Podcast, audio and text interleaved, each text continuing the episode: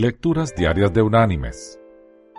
La lectura de hoy es del libro de los Hebreos, capítulo 12, versículos 1 y 2, que dice, Por tanto, nosotros también, teniendo en derredor nuestro tan grande nube de testigos, despojémonos de todo peso y del pecado que nos asedia, y corramos con paciencia la carrera que tenemos por delante, puestos los ojos en Jesús, el autor y consumador de la fe, el cual por el gozo puesto delante de él, sufrió la cruz. Y la reflexión de este día se llama El perro. Leslie Duncan contó de un perro que tenía cuando era muchacho. Su padre, de vez en cuando, probaba la obediencia del perro.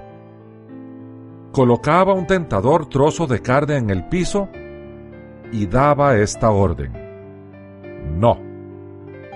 El perro, que debe haber tenido una fuerte urgencia de tomar la carne, terminaba en una posición muy difícil obedecer o desobedecer la orden de su amo. Duncan dijo, el perro nunca miraba la carne. Parecía que pensaba que si lo hacía, la tentación de desobedecer sería demasiado grande. Así que miraba fijamente a la cara de mi padre. Duncan entonces hizo esta aplicación espiritual. Hay una lección en eso para todos. Siempre mira el rostro del Maestro.